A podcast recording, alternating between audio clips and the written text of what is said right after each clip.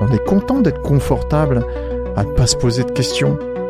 Moi, quand j'ai cherché le grand méchant monde en partant euh, de l'Élysée avec mon accident de conscience, je ne l'ai pas trouvé, j'ai trouvé mon impact dans le système.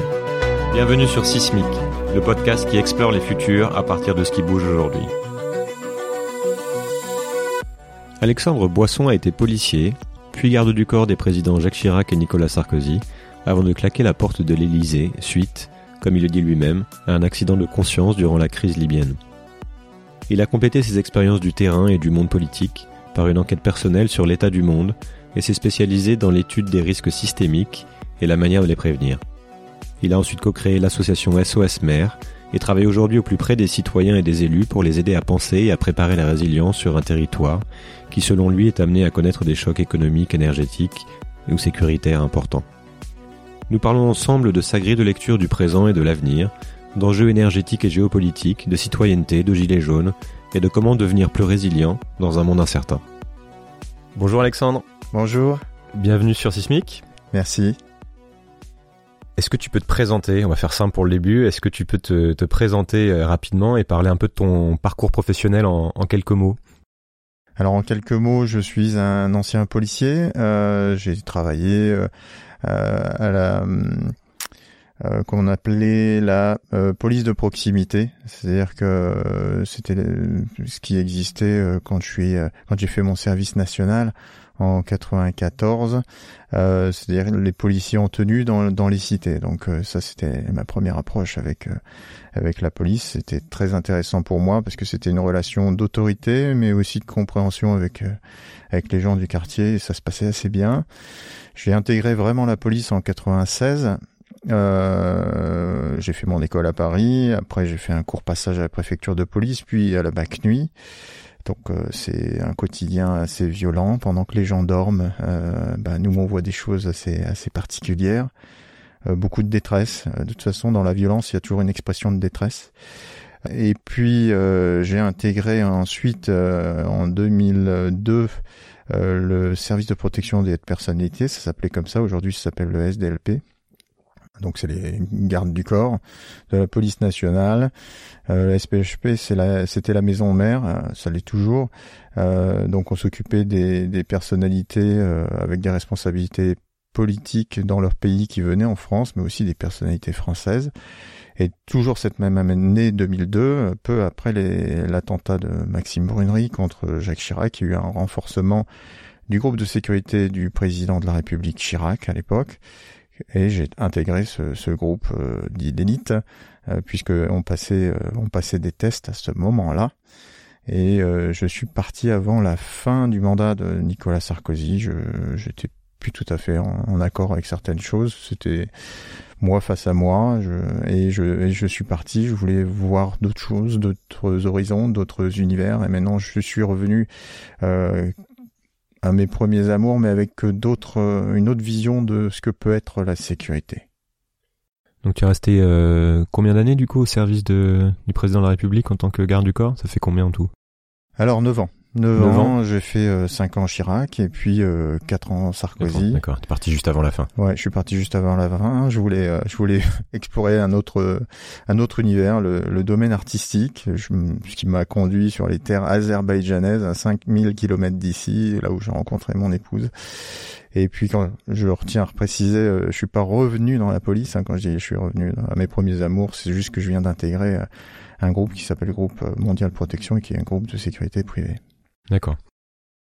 Donc tu as complètement euh, changé de vie euh, et aujourd'hui tu t'intéresses notamment aux, aux problématiques de, de risques, ce qui était déjà finalement aussi un peu hein, ton métier quelque part d'anticiper les, les, différents types de risques, mais plus aujourd'hui des risques systémiques, des risques d'effondrement et euh, de la, je dirais pas ricochet presque, euh, tu t'intéresses aux problématiques de résilience et de préparation à ces sujets-là.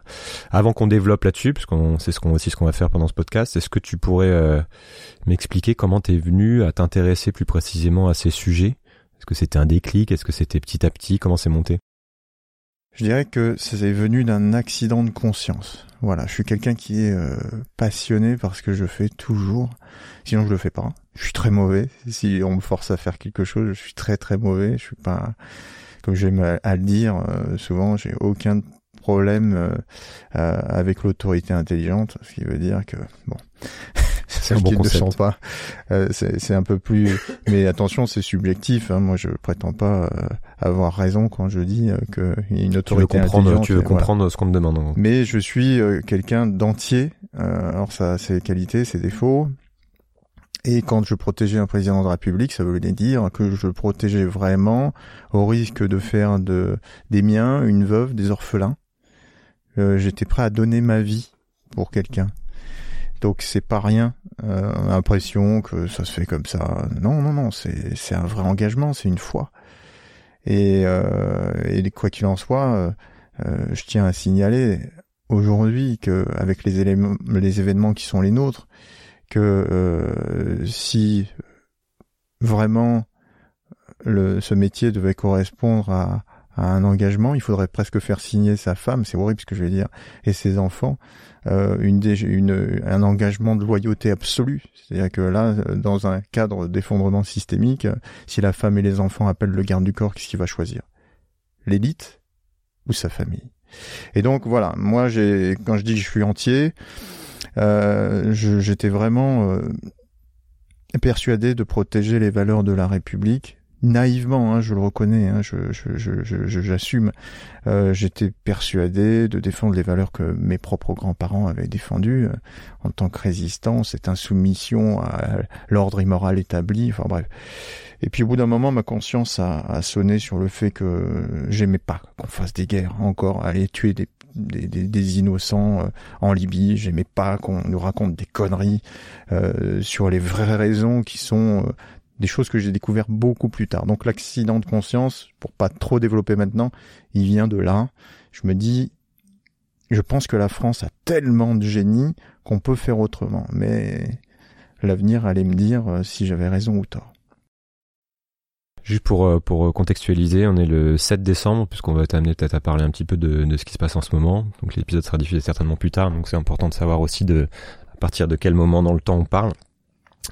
Euh, avant de revenir sur la sur la France peut-être, qui est euh, le sujet que tu connais le, le, mieux, quelle est ta grille de, le, de lecture du monde actuel? Est-ce que euh, on vit, selon toi, un moment particulier un peu dans, dans cette grande histoire? Et quels sont les enjeux de, de l'époque? Que nous vivons est fascinant. À l'échelle civilisationnelle, je sais pas si on dit ça comme ça, mais je crois. Parce que on est face à nous-mêmes. Moi, quand j'ai cherché le grand méchant monde en partant euh, de l'Élysée avec mon accident de conscience, je l'ai pas trouvé. J'ai trouvé mon impact dans le système. J'ai trouvé en cherchant tout, en, en essayant de faire un travail scientifique que je ne suis pas. Je suis pas un scientifique, mais je suis juste un, capable de faire des analyses, des enquêtes comme un policier fait des enquêtes et rester pragmatique, ne pas tomber dans l'envie de ce qu'on de ce qu'on aimerait croire, euh, enfin ne pas être euh, happé par cette envie de d'entendre de, de, les versions qui nous font plaisir parce qu'elles nous déresponsabilisent. Je sais pas si je suis clair, n'hésite pas à me demander de repréciser. Euh, le grand méchant monde, je ne l'ai pas trouvé. J'ai trouvé que moi, je consommais du, de la viande, je consommais de l'essence, je consommais tout un tas de trucs, j'allais au supermarché comme tout le monde. Et ça, ça crée des lobbies. Et les lobbies commandent aux politiques. Qu'est-ce que tu cherchais en fait à, comprendre? Qu'est-ce que tu avais perçu à ce moment-là de, de, qui te gênait en fait dans la manière dont le monde fonctionne? Bah, je, je, trouvais qu'il y avait quand même un sacré décalage entre les pays euh, les plus pauvres et nous. Je trouvais qu'il y avait quand même un sacré mensonge dans ce qu'on disait de nous, c'est-à-dire pays des droits de l'homme. Parce que bon, mon départ de, de l'Élysée, je vais pas m'étendre là-dessus, m'a valu quelques petits soucis dans le pays des droits de l'homme. Après, je me suis rapproché d'autres euh, personnes, euh, des lanceurs d'alerte, qui ont eu à vivre ce qui était le pays des droits de l'homme qui ferme ses portes aux droits. Euh, donc je, je commençais à avoir une dissonance cognitive, je voyais bien qu'il y avait quelque chose qui n'allait pas dans notre fonctionnement sociétal, dans notre fonctionnement humain. Alors ça m'a amené à chercher euh, dans la sociologie, dans la neurologie aussi, c'est-à-dire euh, l'étude des, des, euh, des, comment du, du, du mental humain. Euh, j'ai cherché dans tous ces domaines pour essayer de comprendre mais comment fonctionnait ce système, la France, puis après le monde. Qu'est-ce que c'était que la géopolitique? Pourquoi ça existait? Pourquoi on mentait autant aussi pour cacher des raisons de prédation de, sur l'énergie? Et euh, avec tous ces, travaux, tous ces travaux de recherche, je suis tombé vraiment sur moi et mon rapport à l'énergie. Donc ton, ton, avant de revenir là-dessus, ton, tu as fait ta propre enquête en fait pour essayer de d'analyser les différents symptômes que tu pouvais observer. Tu, tu, parles de euh, euh, le respect du droit, société du droit, enfin etc. De d'inégalité aussi qu'on avait pu évoquer. Euh, t'as as touché à la notion de viande, donc t'as aussi l'écologie, j'imagine qu'il y a derrière. T'as as cherché à comprendre d'où venaient ces problèmes-là, c'est ça? C'est euh, exactement ça. Et en creusant, donc tu t'es fait un peu ta ta propre ta propre compréhension des choses. C'est comme ça que j'ai construit euh, ce que tu me demandais, la grille de lecture. C'est pour ça que maintenant, quand j'ai une grille de lecture, elle est, elle repose essentiellement sur des choses pragmatiques pour ne pas tomber non plus. Mais c'est à mon sens, hein, attention, je suis pas l'évangile. Hein.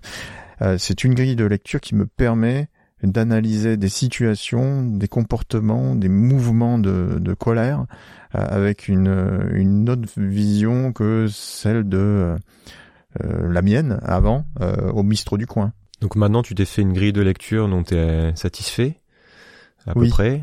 Et donc on peut peut-être descendre là-dessus justement de qu'est-ce qu'est-ce qui se passe là? Il y a, y a différents chocs donc j'ai dont on a pas mal parlé dans dans Sismic, dans nos natures écologiques, énergétiques, euh, économiques. Euh, comment tu comment tu analyses les choses? Qu'est-ce qui est en train de bouger et pourquoi? Alors, comme je te disais juste avant, euh, c'est fascinant au niveau civilisationnel parce que c'est comme si on devait passer une autre étape de l'évolution. D'accord Chasseur-cueilleur. on, était toujours en danger. C'était plutôt le cerveau reptilien qui était en action. On arrive au néolithique, on commence à créer euh, la zone de confort matériel, hein, c'est-à-dire qu'on se sédentarise, on commence à élever des animaux, on commence à avoir euh, de la culture, donc on est un peu plus relax à ce niveau-là et on peut commencer à penser autrement que juste avec le cerveau reptilien qui lui est toujours en mode survie. Et puis, mais cette zone de confort extérieur, elle commence à se structurer à mon sens. Hein, euh, dans notre cerveau aussi, neuronalement parlant, on va commencer à, justement euh, se dire oh là là, tout ce qui était dangereux avant, c'est l'aventure, c'est l'extérieur de cette zone de confort. Et, il faut pas trop qu'on s'écarte de ce qu'on tient maintenant. Et donc il y a une espèce de connivence entre le reptilien qui défend absolument la zone de confort, ce qui nous empêche d'évoluer, et puis euh, et puis cette zone de confort qui elle se moque un peu de la vérité, euh, puisqu'elle a ses biais cognitifs, c'est juste cette manière de réinterpréter à chaque fois les choses suivant ce qui l'arrange de croire. Et puis euh, et puis euh, le, le, modèle absolu de la zone de confort, c'est euh, toujours plus de progrès, toujours plus de confort. Eh ben, on voit que c'est un peu ce qui se passe aujourd'hui et on rentre dans des, dans des en, en, en contradiction, en opposition avec des phénomènes physiques purs et simples. C'est-à-dire que euh, cette volonté de toujours avoir plus de confort, plus de croissance avec un univers fini, c'est-à-dire des, des, matières qui sont tarissables, bah, ça crée un stress. Et on voit ces stress apparaître aujourd'hui euh, dans les comportements des gens, puisque on ne va pas pouvoir continuer comme avant. Et là, ça nous ramène à des choses beaucoup plus euh, euh, plus anciennes qui sont dans presque inscrites dans notre ADN. Et dire mais oh là là, on, on se remet en danger. Alors que une nouvelle chose qu'on a qu'on a réussi à faire, c'est c'est développer aussi un, un coefficient émotionnel, euh, cette capacité à, à, à, faire système à l'échelle du monde, à se connecter grâce à Internet. Et euh, aujourd'hui, il va falloir franchir un pas. Alors soit on tombe dans l'explosion des névroses comme on a aujourd'hui, c'est-à-dire les gens veulent toujours plus, ou alors ils veulent ne serait-ce que desserrer euh, un peu ce qu'ils ont autour du cou, c'est-à-dire cette pression et fiscale et de l'État qui, qui leur en demande toujours plus et, ça, ça, ça, devient insupportable. Ou on arrive à se dire on va faire société, voire civilisation autrement. On a inventé plein de technologies euh, qui sont euh, low-tech. Le futur, c'est le low-tech. C'est vraiment ça. Le futur, c'est se reconnecter à la nature. C'est un autre récit que ce qu'on a ce que ce qu'on a appris jusqu'à maintenant c'est-à-dire que tous les films euh, de science-fiction nous amenaient sur Mars sur un mm. caillou rouge enfin bref ou, euh, en 2000 2001 avec euh, Stanley Kubrick c'était l'Odyssée de l'espace est-ce que ça s'est passé? Non Pas vraiment. 2010, c'était euh, le premier contact. Est-ce que ça s'est passé? Non, pas vraiment. Et on n'imaginait pas que le scénario le plus crédible, c'était peut-être la petite maison dans la prairie ou Amish.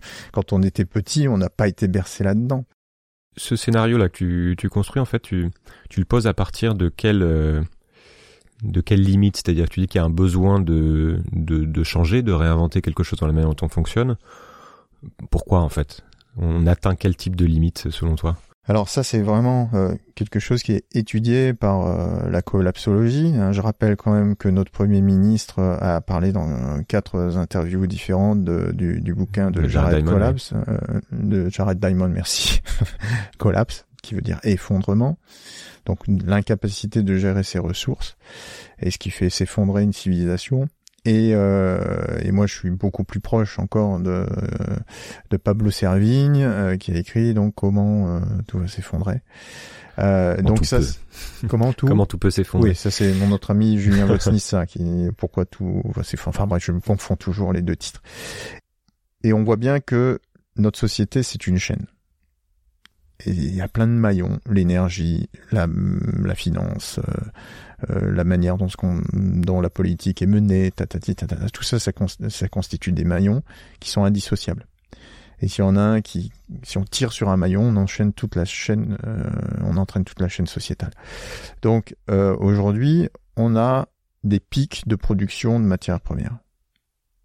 Le problème, c'est qu'on a aussi d'un autre côté des, puissances étrangères émergentes euh, qui ont une très forte démographie pour qui l'économie est en train de croître et qui ont de plus en plus de besoins de ces mêmes matières premières. Donc nous, on ne peut pas se passer. Typiquement, la France importe 99% de son pétrole, avec un tout petit peu moins, on commence à avoir des désordres systémiques.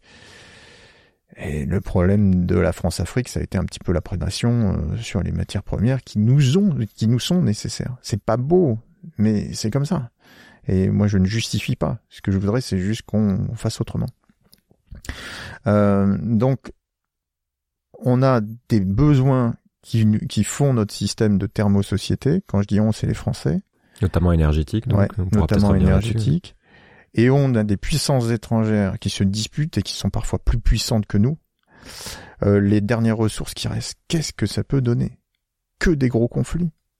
Donc si on passe pas le cap de dire oh là là, il faut qu'on se réforme, mais est-ce qu'on a le poids de faire des guerres contre ces gens-là? Non, c'est pas possible. Si tu me le permets, j'ai envie de parler des missiles S-400. Ouais, on peut faire la petite digression sur le... petite digression. Alors, qu'est-ce que c'est le missile S-400 Missile S-400, c'est l'arme non nucléaire euh, la plus puissante euh, aujourd'hui. Il y a des S-500 qui vont sortir apparemment bientôt, mais parlons de ce qui existe déjà. C'est des missiles russes.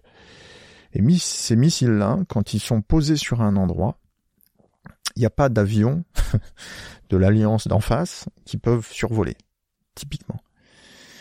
Quand tu, si toi tu es le patron de Total, on se met en situation et que euh, tes ingénieurs, tiens par exemple, je vais être un ingénieur, je te dis, euh, monsieur, monsieur Pouyanné, c'est l'actuel patron, vous avez, euh, on a découvert une super, une super poche de pétrole.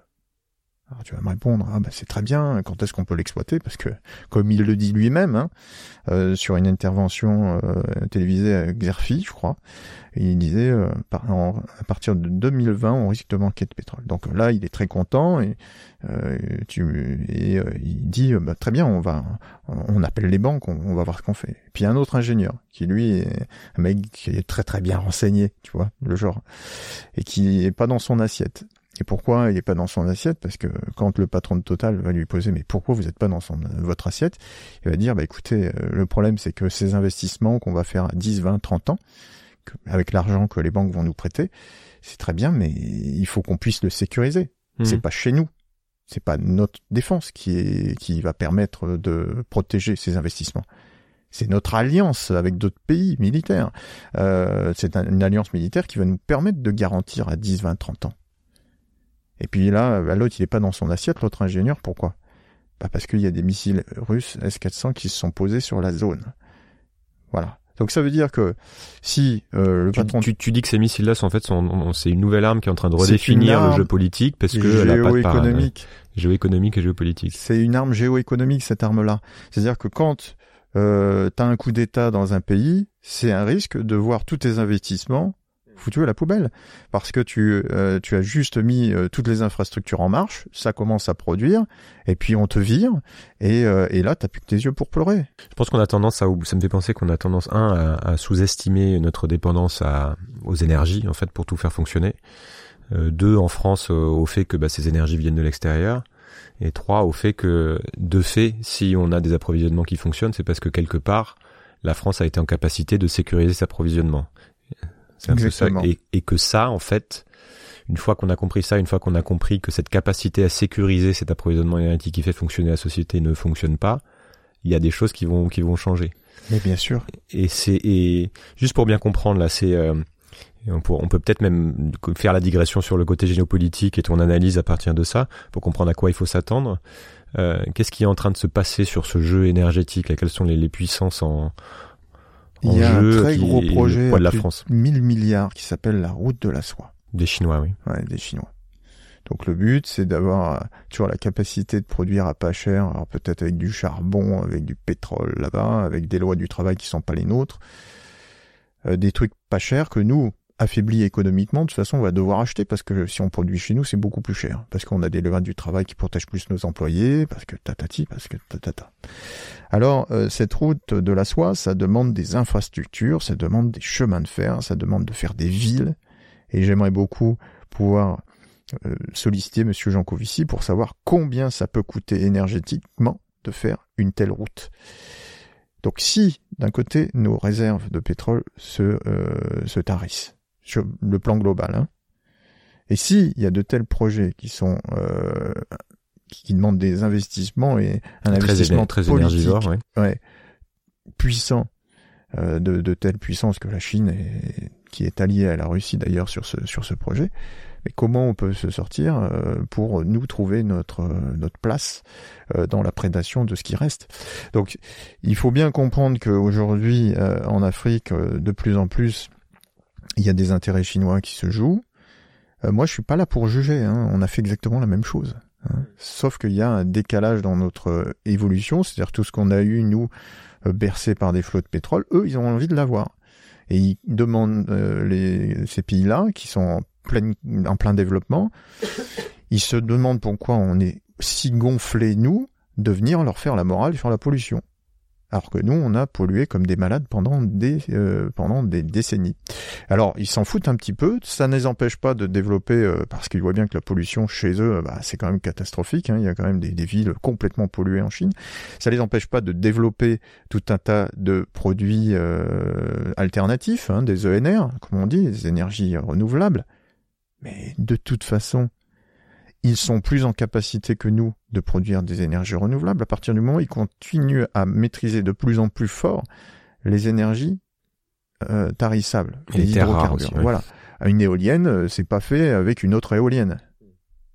Un panneau solaire, c'est à ce stade toujours pas fait avec euh, le avec une autre euh, un autre panneau solaire. C'est du pétrole aujourd'hui qui crée tout ça. Donc ils ont intérêt à préempter tout ce qui va perdre, parce qu'économiquement, c'est une arme redoutable, on va être obligé de dépendre de. Alors, il y a d'autres moyens. Je sais pas, je sais pas si on développera ça maintenant, mais il y a d'autres moyens de faire. Mais pour arriver à prendre le virage qui est euh, celui euh, euh, préconisé par le Chief Project depuis quand même longtemps. Hein. Chief Project, je, te laisserai redéfinir qui ils sont. Hein. Jean-Marc Jancovici, qui en hmm. est, je crois, le président mon mentor, je l'avoue, euh, Mathieu Ozano, euh, celui qui a écrit euh, euh L'or noir, qui, m'a fait tout comprendre. Hein. Ça, c'est vraiment lui qui m'a tout fait comprendre au niveau de l'énergie. avant, j'étais dans, dans, la recherche perpétuelle de ce grand méchant monde. Quand je suis tombé sur ce bouquin, tout s'est éclairé. les dessous, les dessous des cartes. Ouais, les dessous des cartes. Si, si je te coupe, parce que si, il y a plein d'autres sujets à aborder, je sais qu'on a un temps limité, mais il y a ce que tu dis là, en, était un peu évoqué le sujet, c'est que comme on a cette dépendance euh, que jusqu'à présent finalement n'était pas si mal pour assurer notre indépendance énergétique, en tout cas notre approvisionnement, et que c'est en train de changer, les règles du jeu sont en train de changer, la solution, ce serait de, de se rendre moins dépendant. Nous n'avons pas d'autre choix que de devenir sobre. Alors ça, c'est un choc traumatique pour notre société qui est... Euh, C'est-à-dire au-delà même des problématiques climatiques, etc., de, si on regarde la géopolitique, c'est la situation. Une nouvelle fois, je vais, je vais, je vais évoquer les, les travaux de, de Monsieur Jancovici.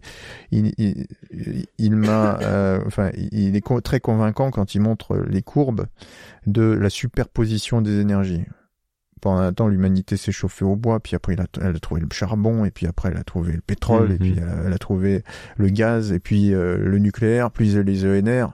Mais il n'y a rien qui a remplacé l'autre. Donc si on doit devenir plus sobre, par degré ou de force, hein, degré, ce serait, on, est très respectueux de, de la COP 21, et de la COP 20, jusqu'à 24 maintenant, ou de force, parce que de toute façon, géopolitiquement, on nous coupe les vivres. Bon, ben, ça veut dire que le peu qui reste sur le graphique, c'est-à-dire les ENR, ça va nous obliger à faire système de manière plus sobre. Et euh, donc ça veut dire remigrer très rapidement vers des campagnes. Ça veut dire avoir de l'énergie avec de l'hydrogène, de la méthanisation, euh, euh, mais de tout ça de manière assez modérée. c'est pas revenir à l'âge de pierre, hein. pas du tout. C'est juste une nouvelle conscientisation de la population à faire pour qu'on arrive à être sobre, fort dans le concert des nations, faut pas l'oublier. Il ne s'agit pas que la France s'affaiblisse parce qu'elle se sauve. C'est-à-dire que notre défense nationale doit bénéficier de cette nouvelle équation sociétale où on génère assez d'énergie pour en donner à notre défense nationale. Sinon, on serait vraiment des gros naïfs de se dire, bah nous, on va faire notre transition, on prend plus de pétrole, mais par contre, on n'a toujours pas transformé nos avions de chasse. on n'a toujours pas transformé ce que nos font Les, ce font les Allemands, ceci ben, dit. oui, mais ils, transforment à quoi? Ils ne roulent pas à l'électrique. D'accord? Donc, et on doit, nous faire société, penser à notre défense nationale pour pouvoir approvisionner. Tu sais, dans SOS Mer, j'ai mis un, volet sur notre site sosmer.org, il y a un volet sur une espèce d'alerte qui est dans, un, dans un document de la défense nationale qui parle de la vulnérabilité de la défense nationale. On regarde de, la trop grande consommation de pétrole de nos infrastructures. Hein, donc il faut prendre en considération ça très rapidement, faire société, redéfinir les cartes sociétales, ça demande de la confiance, ça demande des efforts, et c'est pour ça que nous, on a tendance à prendre euh, euh, ce problème-là à bras-le-corps. Parce que si on doit se sevrer du pétrole de gré ou de force, aujourd'hui, on n'est pas prêt.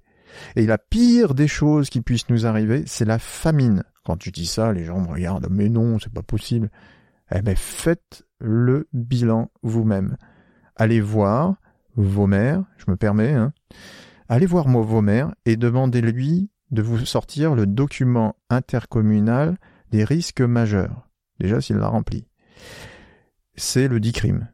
Et là, ça vous explique comment, en cas de pénurie énergétique, d'éruption solaire, pourquoi pas, puisque ça a été très considéré par la NASA, et puis le deuxième réassureur mondial score, donc c'est incontestable. S'il y a le moindre grain de sable dans notre mécanique sociétale, comment vous mangez?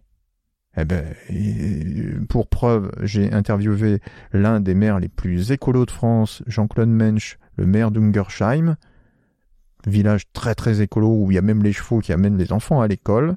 Quand je lui ai posé, monsieur le maire, est-ce que vous êtes capable, avec vos productions locales, de nourrir votre population? La réponse a été non. ça nous ramène un peu à ce qui est en train de se passer, cette, euh, dépendance énergétique, la situation euh, qu'on a, qu'on a en France et les enjeux politiques. Donc en ce moment, on est, euh, on est dans une grave crise politique et sociétale avec un soulèvement des citoyens comme on n'a pas vu depuis très longtemps, avec une nouvelle manifestation donc demain des gilets jaunes. Et je sais que c'est quelque chose que tu que tu avais anticipé en fait depuis longtemps, pas forcément exactement sous cette forme mais tu avais un peu anticipé ce qui est en train de se passer. Qu'est-ce qui est en train de se passer? Quelle est ton analyse là-dessus, puisque ça fait pas mal de temps que tu penses à ça? Alors j'ai écrit en 2013 un petit, un petit, un petit essai qui n'a jamais été publié, euh, qui s'appelle Politique quantique. Alors la trame est là-dedans. C'est-à-dire que Internet a changé notre façon de voir le monde parce que tout État a besoin de secrets pour être un État. Voilà, c'est comme si l'État, euh, comme nous-mêmes, avions besoin d'un petit jardin secret pour que ça fonctionne. Et il y a assez d'esprits maintenant bienveillants et d'autres malveillants pour créer des grilles de lecture aux événements du monde. D'accord? C'est-à-dire que quand on dit Bachar al-Assad est en train de, euh, de gazer sa foule, le syndrome libyen fait que maintenant les gens euh, croisent les informations et parfois contredisent. Beaucoup plus sur Internet d'ailleurs que dans les médias mainstream. Bon, ça, ça a un effet, parce que plus on se rapproche de la vérité, plus on voit l'horreur de notre système. D'accord? C'est pas de gaieté de cœur que les gens font des guerres euh, pour le pétrole ou à cause du pétrole. Parce qu'on a un fonctionnement sociétal. Comme je le disais, on est dans le concert des nations. Il n'y a pas de pays qui peut imposer euh, sa vision du monde ou être libre s'il n'est pas fort. Enfin, en tout cas, c'est très rare sans alliance. Donc, Internet est en train de changer la donne. C'est-à-dire que les gens sont de plus en plus au parfum de comment tout ça se passe. Le problème, c'est qu'ils se confrontent à eux-mêmes. Et donc, il y a un effondrement, avant qu'il y ait un effondrement de société, un effondrement des, croyances. il y a un, un chapitre pardon, dans, le, dans Politique Antique où je parle de la liquéfaction de l'État. C'est quand les gens ne croient plus. Qu'est-ce qui détermine le fait que tu fasses une chose ou non? C'est ce que tu crois. C'est tes convictions. Tu agis par conviction ou par ordre que tu acceptes, par ton consentement. Mais tu crois que cet ordre est juste, notamment les forces de l'ordre, c'est comme ça. Aujourd'hui, qu'est-ce qu'ils font les forces de l'ordre? Alors il y a des certes des gens qui qui, qui continuent à obéir aux ordres, mais parfois, et c'est une très grosse proportion, à contre-cœur. Parce qu'ils vont, on, leur demande de taper contre qui? Contre des gens qui sont leurs parents, qui sont leurs enfants, qui sont des gens qui j'ai regardé un peu les revendications euh, des euh, des euh, comment des gilets jaunes outre le fait de que je ne sois pas d'accord sur le, la question de l'essence puisque j'ai expliqué qu'il fallait faire autrement après les revendications mais on sent la, la, la, la pureté de ces gens-là. Ils demandent même pas de plus payer d'impôts. Ils veulent juste payer un tout petit peu moins pour vivre. Ils veulent pas euh, des yachts. Ils veulent pas ce que la super classe se gargarise d'avoir en les narguant. Ils veulent juste avoir le droit de vivre, ces gens-là. Le problème, et je vais raccrocher, hein, euh, je vais raccrocher le wagon euh, au début de ta question, c'est que ces gens sont conscients de comment ça, tout ça se fonctionne. Maintenant, ils ont une conscience politique. C'est ce que redoutait euh, l'hyperclasse. Je suis allé rencontrer, peu après avoir quitté l'Élysée en 2011, un monsieur très important qui s'appelait Zbigniew Brzezinski, il est mort l'année dernière, qui faisait au château de Tocqueville une intervention sur ses craintes. Le monde tectronique, technotronique, c'est-à-dire la conscience politique des masses qui est en train de rebattre les cartes de tout ce qu'on a connu et c'est du jamais vu dans l'histoire de l'humanité. C'est purement ses propos. Zbigniew Brzezinski, qui il était, c'était le conseiller de Jimmy Carter jusqu'à Barack Obama conseiller à la sécurité euh, des présidents américains. Il est l'auteur de propos très virulents contre la Russie. Il avait vraiment peur justement que la Russie à un moment dispose de ses ressources, euh, de son identité, parce que c'est un pays, enfin c'est oui, c'est un pays très fort.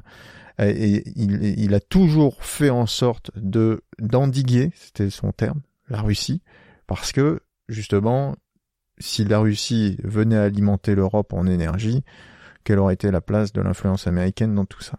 Donc voilà, on voit bien que la conscience politique des masses, c'est-à-dire monsieur tout le monde qui commence à comprendre qu'on fait des guerres euh, pas pour euh, renverser des dictateurs qui sont hyper méchants euh, et machin, même s'ils le sont, attention, il s'agit pas de, de faire la théorie du complot 100%, mais il comprend bien, ce monsieur tout le monde, qu'il y a d'autres raisons. Et là, il découvre qu'il n'est pas innocent dans l'affaire. Et ça, ça crée une confusion. Et ce que nous vivons aujourd'hui, c'est une confusion. On voit bien que certains gilets jaunes, pas tous, hein, voudraient prendre l'Élysée comme la Bastille, mais sans avoir de plan B. J'ai eu un échange euh, hier euh, ou avant-hier avec un qui nous disait euh, oui mais c'est un, formidable espoir que de rebattre les cartes. Je dis mais Vous, vous combattez une oligarchie qui n'a pas besoin de la France pour être riche. Elle va vous laisser prendre le pouvoir. Vous n'avez pas de plan. Elle va vous couper les vivres, énergétiques, financiers. Vos magasins vont vider. On est en période hivernale, vos logements seront froids. Et vous qui avez promis monts et merveilles à toute une population, vous serez comme après 1789, les premières cibles d'avoir du désespoir des gens. Et donc l'oligarchie, quand elle va rétablir le gaz, l'électricité, le pétrole, donc vos magasins vont se remplir à nouveau, vos systèmes financiers vont redonner de la valeur à votre argent, elle aura gagné la partie. Parce que vous n'aurez rien proposé de nouveau. Et un mec bien lisse qui obéit le doigt bien de la couture euh, du pantalon à cette oligarchie, vous l'aurez de nouveau à l'Élysée. Vos espoirs seront terminés. Donc, qui est euh, Est-ce qu'il y a un responsable finalement? Si je, comprends, tu, parce que tu parles d'oligarchie, mais est-ce que c'est chacun individuellement? Est-ce que c'est des groupes d'influence? Est-ce que c'est Macron, les gouvernements précédents, les, les, les Est-ce qu'il y a quelqu'un, au, au, comme tu dis, qui pilote? Est-ce qu'il y a un grand méchant qu'il faudrait abattre et après tout ira mieux Quelqu'un qui tire les ficelles? Enfin, non, non. Parce qu'il y a ça qui ressort aussi. C'est tout le travail que j'ai fait. Alors il s'agit pas de défendre les gens qui sont méprisants, euh, égoïstes, atteint du syndrome du bris, que j'ai pu voir, moi. Hein. Il n'y a pas de souci là-dessus. Je les ai vus, je les ai croisés. Il s'agit juste que notre système fonctionne à nouveau, qu'on fasse pas une révolution, c'est-à-dire un tour sur soi-même, mais une réévolution du système, à nouveau évoluer. Il n'y a pas de grand méchant monde. Il y a juste des fatalités qui s'additionnent.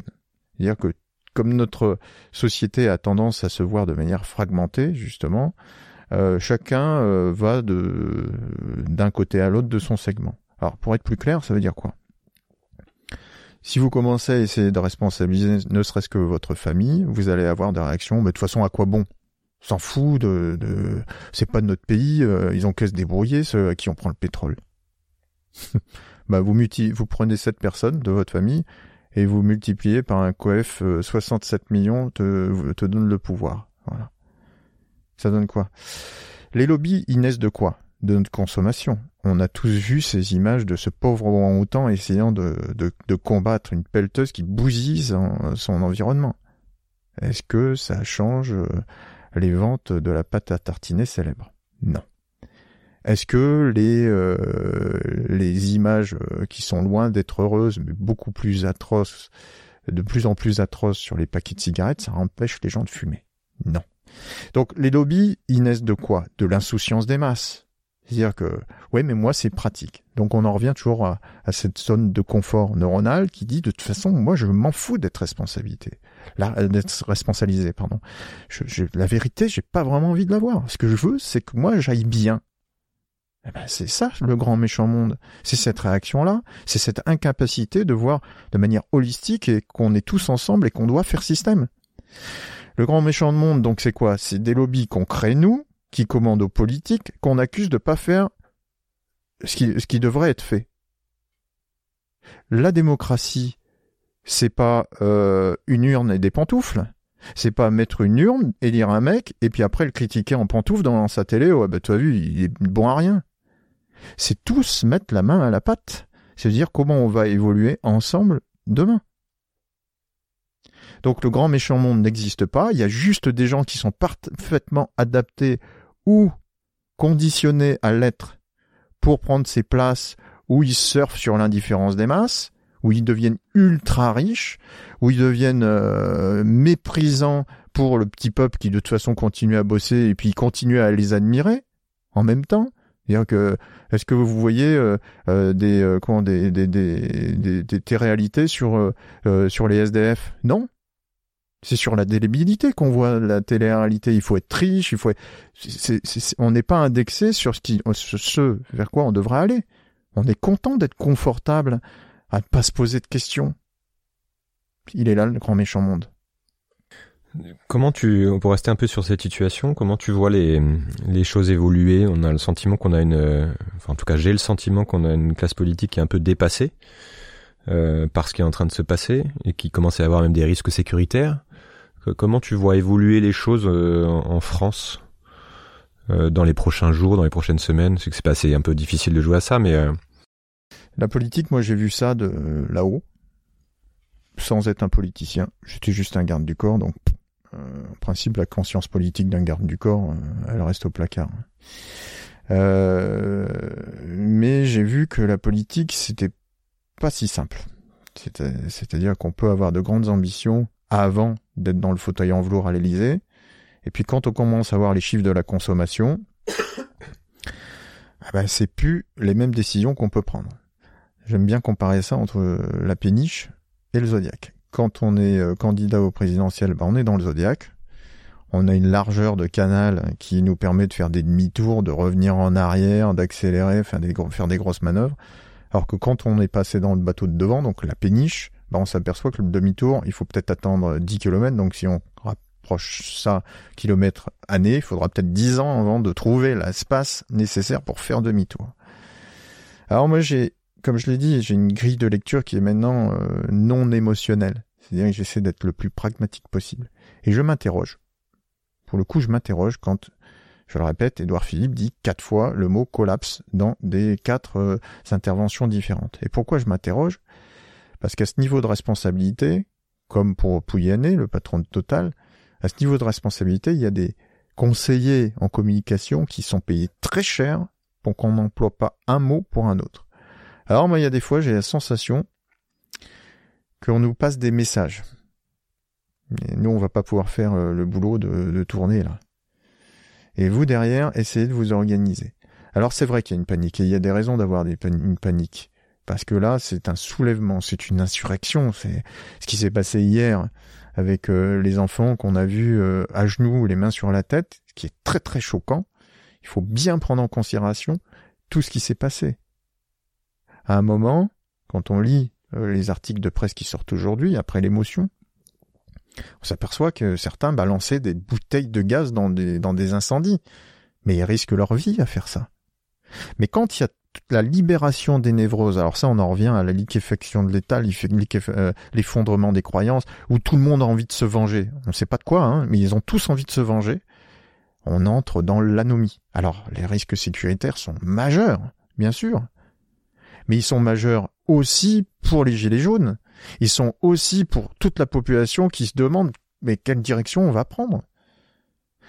Quand j'entends le discours de certaines personnes qui disent ouais 1789 presque c'est génial parce qu'à 230, 230 ans près ça y est c'est de nouveau ouais on va se venger des puissants. Oui ils oublient quand même quelques périodes de l'histoire après 1789 en l'espace de 15 ans de 1789 à 15 ans après coupé la tête d'un roi et on a mis un empereur soutenu par des banquiers franco-suisses. On a vraiment fait une révolution, un retour sur nous-mêmes. Au final, on se retrouve dans le même système où il y a un tiers-état qui souffre et une noblesse qui s'en fout. Alors ça porte pas les mêmes noms, mais en tout cas, on se retrouve dans le même contexte. Est-ce qu'on va de nouveau faire les mêmes erreurs? Toute la question qu'on pose nous aux maires, c'est celle-ci. Est-ce qu'il n'est pas temps de faire société différemment? Comment on fait pour euh, pour repenser le monde? Allez un peu si on se projette un peu juste sur les les solutions et, euh, on va parler aussi de ce que tu fais avec euh, avec les maires. Mais je voudrais rester sur peut-être commencer par le côté psychologique qui est important dans ton analyse. Comment tu bouges les gens psychologiquement? C'est quoi? Ça passe par les récits, par le par l'information, par par la reconnexion. Déjà, il faut nous reconnecter de manière intergénérationnelle ce vers quoi on doit aller. Nos grands-parents, moi j'ai 43 ans maintenant, malheureusement je ne les ai plus, mes grands-parents, mais il y a des gens qui ont encore la chance de les avoir, il faut parler avec eux. Parce que nos enfants aspirent à une technologie qui va être justement moins énergivore que nos grands-parents avaient. Nos enfants, ils commencent à nous poser la question, mais qu'est-ce que, quelle planète vous allez nous laisser là? Donc l'intergénérationnel est très utile pour ça. Pourquoi? Quand on, embrasse euh, le front de nos enfants le soir pour dire euh, tu sais je t'aime et qui nous pose la question ouais mais c'est normal les 15 kilos de plastique qu'on retrouve dans les baleines? Là ça ça nous conscientise parce que ça nous fait mal parce qu'on fout rien pour l'instant. On est toujours au supermarché, on continue à consommer comme comme euh, comme bon nous semble, alors qu'on sait très bien que ça détruit la planète. Donc ça commence à nous faire mal. Si on se tourne vers le futur, on entend que des gens qui veulent nous faire du transhumanisme, des bitcoins, des machins qui bouffent une énergie terrible, et c'est complètement débile. Voilà. On doit devenir sobre. Internet, c'est le cinquième continent en termes de consommation énergétique. L'Islande a coupé les bitcoins tellement ça bouffait plus que l'énergie que consommait le chauffage des citoyens et, leur vie normale. Donc, qu'on arrête avec ces conneries. Les grands-parents, eux, ils ont vécu avec moins d'énergie. Donc, ils peuvent nous conseiller, ne serait-ce que sur comment on fait un jardin. Parce qu'aujourd'hui, euh, très peu qui savent ce qu'est de faire pousser des légumes. Donc, il faut reconnecter l'intérêt générationnel. Nous, les quarantenaires, on a la force de dire maintenant stop, on arrête, on arrête les conneries. Moi, je je me supporte plus que que mes enfants, euh, euh, l'idée que mes enfants un jour me détestent parce qu'on aura trop bousillé notre planète. C'est nous la force de conscientisation, les quarantenaires. Alors, ce qui me fascine, c'est 20 ans, 30 ans. Moi, je pensais que ça leur passait euh, à travers les oreilles, les alertes qu'on qu'on lançait. Et eux, ils ont tout créé déjà il y a un monde low-tech qui existe. Alors certes, ça fonctionne encore beaucoup avec Internet, et Internet, on peut le rendre sobre, il n'y a pas de souci là-dessus. On peut utiliser la technologie mesh, on peut le faire tourner à hydrogène, on peut faire tout un tas de trucs. Donc, pour conscientiser, puisque c'était ta question, il faut prendre tout le monde, faire société, et commencer à dire, attendez, comment vous faisiez avant, et comment vous étiez pas malheureux avant? Pour autant, avec moins de technologie. Les enfants, donc les nôtres, les petites générations qui s'interrogent sur l'avenir de leur planète, est-ce que ça vous plaît de faire comme ci ou comme ça? Ah bah oui, ce serait bien. Et déjà, on arrête de mettre des gens dans le silo. Il y a, moi j'ai mon amie euh, Ghislaine Duret, elle est directrice d'EHPAD. Il y a des, gens qui meurent de, de, de ne plus servir à quoi que ce soit. Et puis il y a des enfants qui se posent des questions. Nous, on est la force de proposition. Enfin, les, je, je, les 40, 40, 50 ans. Mais on a déjà tout devant nous. Il suffit simplement de placer le regard sur les solutions qui existent et qui sont expérimentées. Notre problématique, c'est qu'on continue à espérer, hein, comme je le disais, euh, les films de Stanley Kubrick. Qu'est-ce qu'on va les foutre sur Mars? C'est un caillou rouge.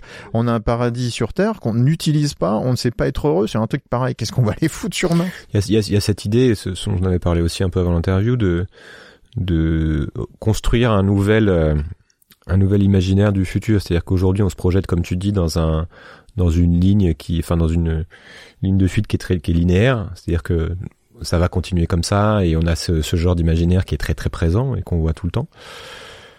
Et c'est d'arriver à faire comprendre que ce truc-là n'arrivera pas hmm. et qu'en revanche il y a quelque chose d'autre qui peut arriver du type effondrement. C'est aussi pour ça tu vois que que tu as été sur ces sujets-là, si j'ai bien compris, et que donc c'est cette ligne imaginaire qui est réaliste, qui est la plus probable, et qu'il faut travailler à créer un autre imaginaire qui serait euh, plus souhaitable, c'est-à-dire euh, bah, basé sur des low-tech et ça. C'est mais ça passe par quoi en fait ce shift massif des, des imaginaires? C'est euh, il faut faire vivre les gens des situations.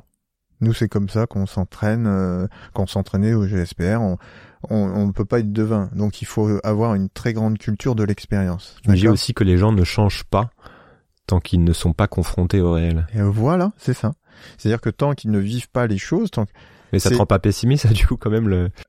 Non, non, non. Ça, moi, je suis pas du tout pessimiste dans la situation actuelle. Étonnamment. Et tu dis même ce qui est en train de se passer. Et formidable. c'est voilà. Formidable parce que les gens commencent à se réveiller. Il a rien de pire que les gens endormis, parce que là, on peut rien en faire.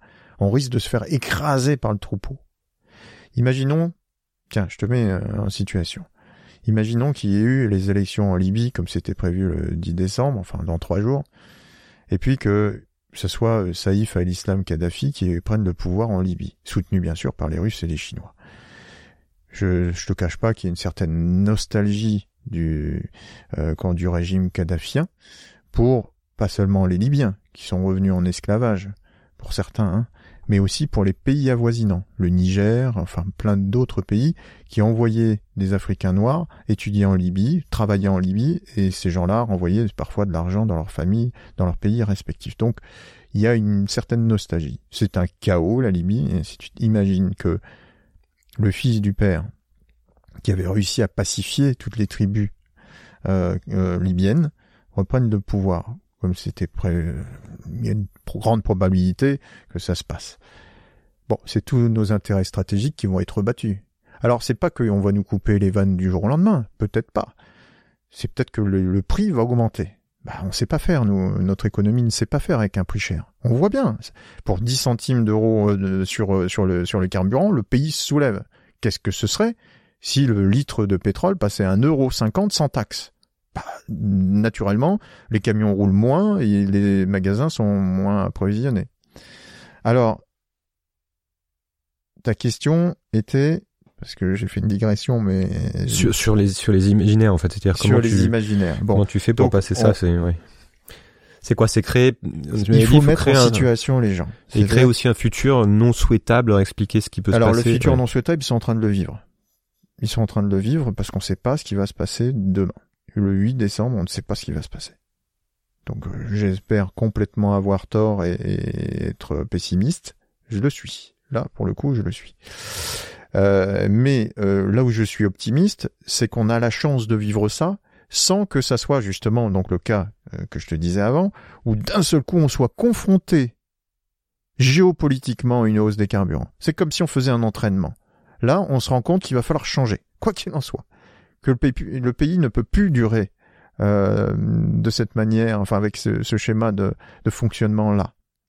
Donc ce qui est intéressant, c'est de commencer à mettre en situation des gens qui vont vivre mieux, avec plus de temps pour eux, puisque forcément, euh, quand on, on a plus les moyens de se déplacer pour aller à son travail, on a plus de temps. Il existe, je le disais, hein, des, des, euh, des, gens de la vingtaine, de la trentaine, même plus, qui ont déjà tout inventé. Des monnaies, euh, alors on n'arrête pas de m'en parler en ce moment, je n'ai pas envie de citer le nom, mais je vous invite à chercher sur le net. Euh, il y a des monnaies qui existent, qui te permettent d'avoir un revenu. Alors moi, là où je suis contre, quelque part, c'est un revenu universel qui viserait à faire que bah, si on donne de l'argent gratuitement aux gens, euh, ils vont aller prendre deux portions euh, de frites euh, dans un dans une marque célèbre de fast-food et puis ils vont pas protéger la planète. Donc moi, s'il y a une monnaie libre et un revenu universel, il faudrait que ça soit conditionné au fait que ça régénère la planète, les sols, et que ça permette de construire le rétablissement de, de, de cette planète qu'on va transmettre à nos enfants. Bon, je ferme la parenthèse. Mais il y a tout un tas de choses à expérimenter. Là, moi, je travaille là-dessus. Typiquement, alors que je suis un pur produit de la sécurité publique, je travaille avec une amie qui, est une agrégée d'art, Cécile Calais, à la construction d'une méthodologie qui est déjà expérimentée par d'autres, mais on synthétise des expériences pour démontrer que l'art est un vecteur de sécurité il n'y a rien de plus dangereux que des gens qui ont rien à perdre. On le voit là. Les gens estiment qu'ils n'ont plus rien à perdre. Mais je, alors je vois, et on a pas mal parlé aussi dans Sismic, qu'il y a déjà des, des, solutions qui émergent, il y a déjà plein de choses, comme tu dis, qui se mettent en place. Euh, ce qui me questionne, c'est cette problématique de, de, de, transition dans un pays comme la France, où tu as euh, enfin l'image que j'en ai, c'est que tu quand même euh, beaucoup de communautarisme, un pays divisé, des gens qui n'ont pas forcément les mêmes intérêts, euh, des euh, des problèmes mafieux même dans, dans, les banlieues à certains niveaux. Tu vois comment tu fais face à, à, ces forces pour arriver avec euh, des pensées positives sur ce qui est en train de se passer à l'OTEC, etc., pour que ça prenne. Alors là, tu ouvres une sacrée porte si on se place du côté euh, du mauvais côté du code pénal, euh, aujourd'hui il y a des gens euh, qui qui sont appelés trafiquants, qui emploient des gens. Si ils, utilisaient des, des, des, des, produits légaux, ça serait des chefs d'entreprise. Aujourd'hui, le cannabis, c'est un sacré marché, effectivement, tu l'évoques. C'est une économie parallèle qui permet quelque part euh, de limiter euh, la pauvreté. Je ne défends pas ça, hein, attention, je précise bien. Mais c'est une réalité de fait. Et d'ailleurs, s'il y avait un effondrement financier, euh, l'argent, euh, le billet de 20 euros de Monsieur Tout le Monde, euh, dans ces économies parallèles, il vaudrait rien non plus. Donc ce serait un problème de sécurité publique. si il, il, cultivait le chanvre, donc c'est pas tout à fait, c'est la même plante mais sans le CBD, il ferait d'autres choses. Et c'est tout mon travail aussi, ça de faire en sorte que des gens qui aujourd'hui gagnent des sommes colossales avec de l'illégal pourrait, pour les plus courageux, les plus intelligents, euh, avoir une deuxième chance avec le chanvre qui peut justement être un vecteur de régénération des sols, de régénération de notre euh, modèle sociétal. Et ça, c'est pas dans les dans, dans, dans, les villes à forte concentration, c'est plutôt en campagne. À partir du moment où on reconnecte les gens à la nature, c'est plus les mêmes. Si tu me permets une aparté, j'ai envie de, de parler de Gérard Fouché. Gérard Fouché, avec la monnaie, son jeu de la monnaie, il est capable de prouver qu'un même groupe d'individus sur quatre ateliers différents va du plus du comportement le plus criminel au, comportement le plus altruiste. Les mêmes personnes. On a juste changé des règles, les règles de la monnaie. Donc on ne vient pas me dire que ça n'existe pas. Il y a un autre euh, une autre personnalité que j'aime beaucoup qui s'appelle Philippe Zimbardo qui a étudié euh, le, le Lucifer Effect. C'est-à-dire comment euh, l'endroit, le conditionnement urbain fait que les gens pètent un câble. Là, il a étudié les prisons et pourquoi à Bougraïb, il y avait des gens qui avaient commencé à torturer des prisonniers.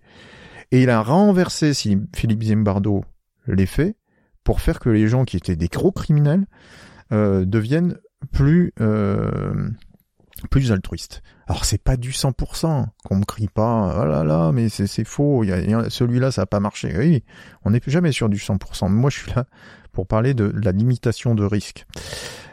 Patricia Arnoux, c'est le dernier exemple, elle, elle va dans les prisons avec des animaux pour reconscientiser à l'humanité des, des, de, de longue peine. Excusez-moi, je bafouille. Donc, des, exemples de, de, de, comment renverser les processus psychologiques qui font qu'il y a des gens qui sont dangereux vers des gens qui deviennent des personnes qui comptent dans la société, on n'en manque pas. Et mon autre ami, Latifa Benziaten, euh, qui est bien connu, la pauvre, pour essayer d'aller déradicaliser des gens dans les cités, je l'ai accompagné à peu près partout, dans des prisons, euh, y compris au Maroc, dans des endroits où, où c'était pourtant euh, difficile. Eh ben, cette dame-là, elle dit très clairement, après avoir perdu son fils hein, lors des attentats de 2015, le problème de notre société, c'est que les jeunes ne rêvent plus. Prenons les gens de bonne volonté Faisons des expérimentations en campagne. Faisons société. Vous allez réaliser très vite qu'on peut être heureux sans l'iPhone, sans tout un tas de choses. Ce qui est capable, ce qui, qu'il nous faut, c'est ce fameux récit. Mais il ne s'agit pas qu'il y ait un récit qui vienne du ciel et qui tombe sur nous comme euh, un Saint-Esprit. Le récit, on doit le faire. J'aimerais parler, si Dieu me le permet, de Harlem Renaissance. Merci à Cécile Calais et le contact qu'elle m'a présenté qui m'a parlé d'Harlem Renaissance. C'est quoi? C'est les Africains noirs aux États-Unis qui sortaient à peine de l'esclavage et qui euh, commencent à migrer euh, des champs de coton là vers euh, Harlem. Alors, d'un seul coup, les Blancs euh, voient euh, pas mal de gens de couleur débarquer euh, dans leur bâtiment, l'immobilier chute, et puis, et puis, et puis donc, bah, c'est de plus en plus d'Africains, ouais, qui prennent le, cet endroit, Harlem. Et toute l'intelligence de ces gens-là qui ont souffert de pendant quelques années, centaines d'années de l'esclavage et ainsi de suite. C'est pas de faire des clips de rap où, excusez-moi, je vais être nul vulgaire, où on diffuse Nick la France ou machin. Eux, ils sont aux États-Unis. Ils ont voulu faire une musique réconciliatoire. Et on en a tous écouté au moins une fois dans notre vie. C'est le jazz.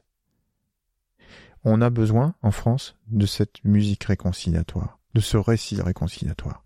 Bien sûr qu'on vient de différents horizons, mais raviver toujours l'histoire de la colonisation. Moi, je suis, euh, fils euh, d'un Antillais, donc euh, l'histoire d'esclavage, de machin, je la connais.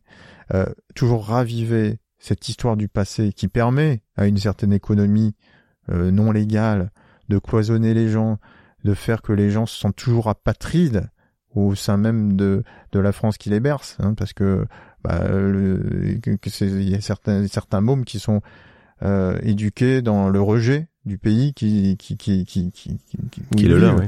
euh, quand ils vont euh, dans au bled ou qu'ils vont dans certains endroits ils se reconnaissent pas plus là-bas et donc il n'y a pas de réconciliation pour aujourd'hui. Il n'y a pas de, de, projet commun. Et cette formidable chose qu'on vit aujourd'hui c'est-à-dire ce, ce, cette France qui se bouscule qui se réveille qui dit oh là mais c'est quoi l'esprit français?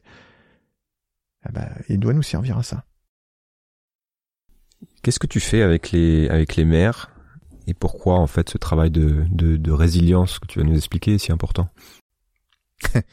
Alors très simplement, euh, comme je l'ai dit, euh, je l'ai signalé un peu avant, si maman appelle le garde du corps euh, pour dire dis donc le pays à feu à sang, euh, tu reviens, il va garder son flingue, il va retourner et puis les élites seront nues. Par contre, il y, a, un pouvoir politique qui va lui être en premier plan à l'article 122.7 du code pénal donc celui qui fait référence à l'état de nécessité, bah, c'est Monsieur le maire, mais qu'est-ce qu'on mange, qu'est-ce qu'on boit, à lui. Alors autant on va avoir oublié Monsieur le préfet, le ministre, le président, le technocrate de Bruxelles, mais alors lui le maire. Première ligne. Première ligne. Donc bon, comme il y a un certain mépris de la population, moi je me dis qu'ancien garde du corps, j'ai envie de me tourner vers les, les gens qui sont encore dignes d'être protégés. Et, et le maire n'a pas des super pouvoirs non plus. Hein. Il fait ce qu'il peut. Alors euh, qu'on me vienne pas me dire qu'il y a des maires qui sont qui sont pas bien, je sais. Euh, mais il y a énormément de maires qui sont valeureux, qui aiment leur population. Et s'il y en a bien d'ailleurs un sur deux qui veut pas se représenter, c'est qu'il y en a beaucoup qui ont la foi dans leur métier. Le problème, c'est que le maire, c'est pas un magicien. Si Jean-Claude Mensch a fait déjà beaucoup pour sa commune. Il y en a plein d'autres. Il y a Langouette, il y a Los Angeles, et il y a, il y en a, on, en a des exemples. Euh, il peut pas, il peut pas contraindre sa, population à, à, devenir raisonnable. C'est à la population, aux administrés, de se dire bon, d'accord, monsieur le maire, comment on peut faire? Et il y en a un qui a très bien réussi ça, que j'adore. C'est Joe Spiegel, le maire de Kingersheim il a pris la chose par le bon bout, à mon sens. Il a commencé à convoquer de plus en plus ses citoyens sur les décisions publiques. Il a réactivé la vraie démocratie. Une démocratie, c'est quand tout le monde réfléchit à son bien commun. C'est pas juste attendre qu'il y ait un messie venu des urnes qui fasse le boulot. Et là, pourquoi c'est un modèle pour moi, Joe Spiegel? Parce que il a pris la base, il l'a activé, et maintenant les gens sont conscients. Et il n'y a que comme ça qu'on arrivera à plus de résilience. Alors résilience, hein, pour ceux qui connaîtraient pas, c'est euh, la capacité de traverser des crises. Alors moi j'aimerais même un, type de résilience particulier, c'est d'inventer un autre monde. Pas un truc utopiste, hein, euh, juste un autre monde qui va être beaucoup plus adapté euh, à nous que le chaos qui se prépare si on fait rien. Donc euh, c'est comme ça qu'on fait. Donc nous, on organise un lobbying citoyen, on déplace pas les maires, hein, on fait pas comme la COP 24 où on prend des gros trucs qui polluent pour parler d'écologie. On utilise un truc qui pollue un tout petit peu, mais quand même beaucoup moins. Bah, c'est, euh, on fait des webconférences, des webinars, et on les invite à découvrir les solutions qui marchent à droite, à gauche, euh, dans le sud, dans le nord, dans qui, comment on fait les autres. Parce qu'il s'agit pas de mettre une nouvelle pression aux maires qui en ont déjà ras la casquette d'être entre le marteau et l'enclume, le marteau étant l'État et puis euh, euh l'enclume étant le citoyen qui est pas content. Euh, donc il faut les aider. Et moi j'ai envie de conscientiser assez euh, les administrés pour qu'ils prennent pas en grippe le maire, mais au contraire qu'ils l'aident, qu'ils l'aident à cette transformation sociétale. Est-ce que c'est pareil dans les autres pays ou est-ce que la France est particulière et a un rôle particulier à jouer euh, sur non, la France restera toujours la France. On peut pas comparer la France à un autre pays. C'est, c'est. Alors je le dis vraiment avec le cœur parce que moi, je vivant euh, en partie, enfin, j'ai vécu longtemps à 5000 km d'ici, dans un pays au terre du pétrole, en Azerbaïdjan, et j'ai vu la France comme un comme un phare. C'est tout le monde. Et même quand je voyageais beaucoup avec le, le les présidents de la République, la France est observée. Il y a quelque chose d'assez fascinant dans la France. Donc on peut pas comparer euh, la France à d'autres pays. On n'a pas la même sociologie, on n'a pas la même histoire. On a une histoire violente nous les Français. Hein. On, c'est toujours, ça se passe jamais dans le calme. Alors ça dort pendant très très longtemps le Français, puis ça se réveille, puis ça bouscule le monde entier. C'est impressionnant. C'est c'est le seul pays que je connaisse comme ça. Alors je suis peu fier parce que j'en fais partie. Euh, je suis né sur ces terres-là. Mais euh, ce qui se passe très bien en Norvège, en Suède, où ils ont beaucoup plus d'avance que nous sur la transition énergétique, est-ce que c'est applicable en France? Peut-être. Condition que le français commence à accepter de remettre la place de la femme à sa juste place. Notre problématique en France, c'est qu'on a une politique un peu phallique, je vais encore choquer les gens, mais tant pis, euh, où euh, il y a que les égaux de, beaucoup de messieurs qui décident, et puis la femme serait euh, reléguée à des rôles de figuration.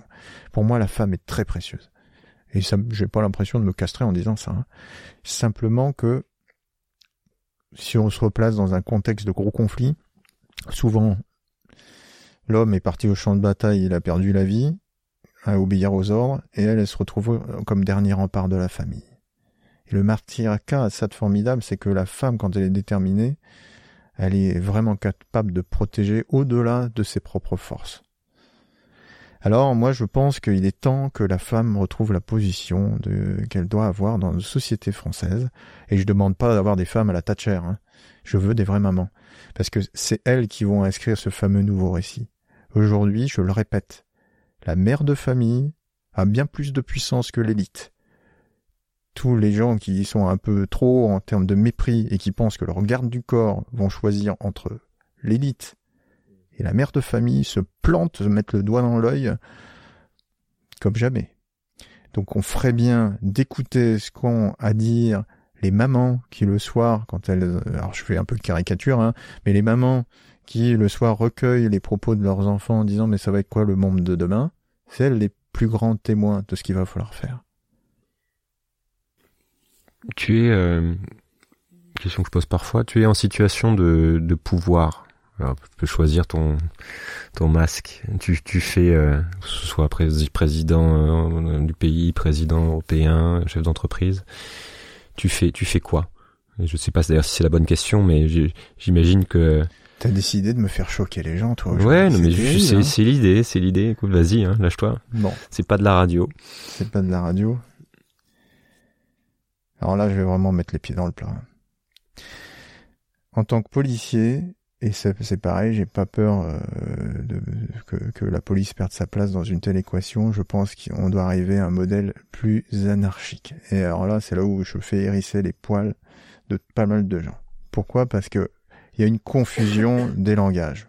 On confond, et ça a été volontaire. On confond anomie, ce qu'on est en train de vivre aujourd'hui, un gros bordel où tout le monde décide, et anarchie, où la seule autorité qui vaille dans l'anarchie, c'est l'exemplarité et la compétence. C'est-à-dire que le pouvoir n'est pas figé à une seule personne parce que le, pouvoir corrompt. Ça, c'est reconnu maintenant hein, euh, psychiatriquement. C'est le syndrome du Brice et c'est quand même gonflé de demander à un seul homme pour décider pour tout un pays. Alors que l'anarchie, que bientôt je vais euh, dépeindre dans un reportage euh, sur Marina Leda, c'est pas euh, c'est pas le Graal non plus, mais c'est beaucoup plus dans l'autogestion. L'autogestion, c'est quoi? C'est on met les besoins en face de, on, on, met les, les, moyens en face de nos besoins. L'anarchie, c'est pas aussi beaucoup de violence, parce que c'est ça qui est L'anarchie, c'est une trahison du langage. Quand on voit du bordel, on parle d'anarchie. C'est comme ça que ça est rentré dans nos neurones comme, comme, comme un gros bordel. Mais je vous invite à lire ce que c'était que les modèles anarchistes. Bien sûr que les têtes couronnées n'ont jamais eu intérêt à faire valoir que l'anarchie était un bon système. Donc, comme d'habitude, il y a eu des infiltrés qui ont fait des attentats, et puis la violence marque un mouvement. Comme les casseurs marquent le mouvement des Gilets jaunes ça décrédibilise. On dit mais c'est violent. Et comme la zone de confort mental dit mais moi j'ai peur de ça, c'est trop violent. Bah non, je peux pas être solidaire. Alors c'est un sujet que je connais, je connais, je connais vraiment pas bien. Bah il faut relire les définitions euh, et puis s'instruire hein, sur ces définitions. Quelle était la vision des anarchistes? Alors moi, je, attention, je vais remodérer mes propos. L'anarchie, c'est pas l'absence de police. Parce que si les anarchistes me disent ah bah parce qu'on a l'anarchie tout tout va bien, bah non, parce que le GG qui est anard, qui est peut-être un très gentil gars quand il a 3 grammes, il tape la Jacqueline qui est anarchiste aussi. Et s'il y a jamais de police qui vienne calmer les deux, bah l'anarchie euh, c'est pas une anarchie, c'est juste une anomie. Donc là, les forces de maintien de paix sont totalement intégrées aussi dans l'anarchie. Et c'est pas non plus pas de pouvoir, parce que si t'as pas de pouvoir central, tu peux pas gérer par exemple la problématique énergétique dont tu as parlé ou la défense. Mais bien sûr que si. Comment tu fais ça alors? C'est tout le monde qui c'est il y a des décisions qui sont beaucoup plus euh, horizontales dans l'anarchie. Alors que là, on a beaucoup plus un vecteur qui est euh, pyramidal et central. Donc, suivant qui tu as mis en haut et sa marge de manœuvre, bah il peut faire ou pas faire. C'est ça notre problématique. Là, imaginons, dans un système d'autogestion, on va plus parler de terme anarchie parce que c'est trop, c'est peut-être un peu trop, un peu trop violent. Ça ramène à tellement d'imaginaire aujourd'hui que ils ont réussi à dévoyer ce mot. Mais imaginons donc Marina Leda. Marina Leda, il y a effectivement un maire, donc il y a quand même quelqu'un qui recueille, qui est un espèce de porte-parole, euh, mais qui euh, prend en considération euh, l'intérêt général. Puis s'il est pas bon, au bout d'un moment, euh, bah, c'est plus lui qui décide. S'il n'est pas capable de représenter l'intérêt général. C'est le système de la fourmi. C'est le système des abeilles. Mais est-ce que c'est pas une démocratie qui fonctionne, en fait, ce que tu décris? Bah oui, mais c'est ça. oui, mais en quoi c'est antinomique démocratie et anarchie C'est c'est c'est juste la définition des mots. Euh, moi, je suis originaire de Picardie et pas loin, il y a euh, pas loin de là où j'habitais, il y a le famistère de Guise. C'est formidable cette histoire. Famistère de Guise. C'est Cheminet Gaudin. Et le type, qui était proche des courants anarchistes, a voulu créer une entreprise au bonheur de ses employés. Donc il disposait de logements, de théâtres, d'écoles, tout le monde était là. Vous pouvez habiter ailleurs hein, s'ils choisissaient, hein. pas de problème. Mais par contre, s'ils avaient envie de travailler et d'être euh, complètement disponibles euh, tant à leur entreprise qu'à leur bien-être, ils pouvaient. Et ça, je, je le répète, hein, je vous invite à regarder ce que c'est le, le Là, si on va pas avoir le temps de développer là-dessus, je pense que ça peut faire le sujet d'un d'un autre épisode. Là, tu m'as demandé d'ouvrir des portes. Oui, oui, non, non, mais je suis dévoilé. Tu, tu, ouvres une porte, donc euh, à, à, creuser et je vais creuser moi. Tu parles d'anarchie et de chambre, parce que t'as ton, ton taux de ouais, d'audience. C'est le but de, de, de Sismic, faut aller au-delà de, ouais, de l'ultra simplification des choses aussi, donc ça, ça me plaît bien. Dernière question, qu'est-ce que tu recommandes de raconter aux, à tes, aux enfants? Dans, pour les préparer au monde euh, qui vient Moi, ce que je recommande, c'est les, leur parler de leurs rêves et d'essayer de les réaliser avec eux. Quand l'homme va réussir à mettre un genou au sol et porter son regard à la hauteur de, de celui de l'enfant, on va refaire société. Merci beaucoup Alexandre. Merci. Merci beaucoup d'avoir pris le temps d'écouter cet épisode.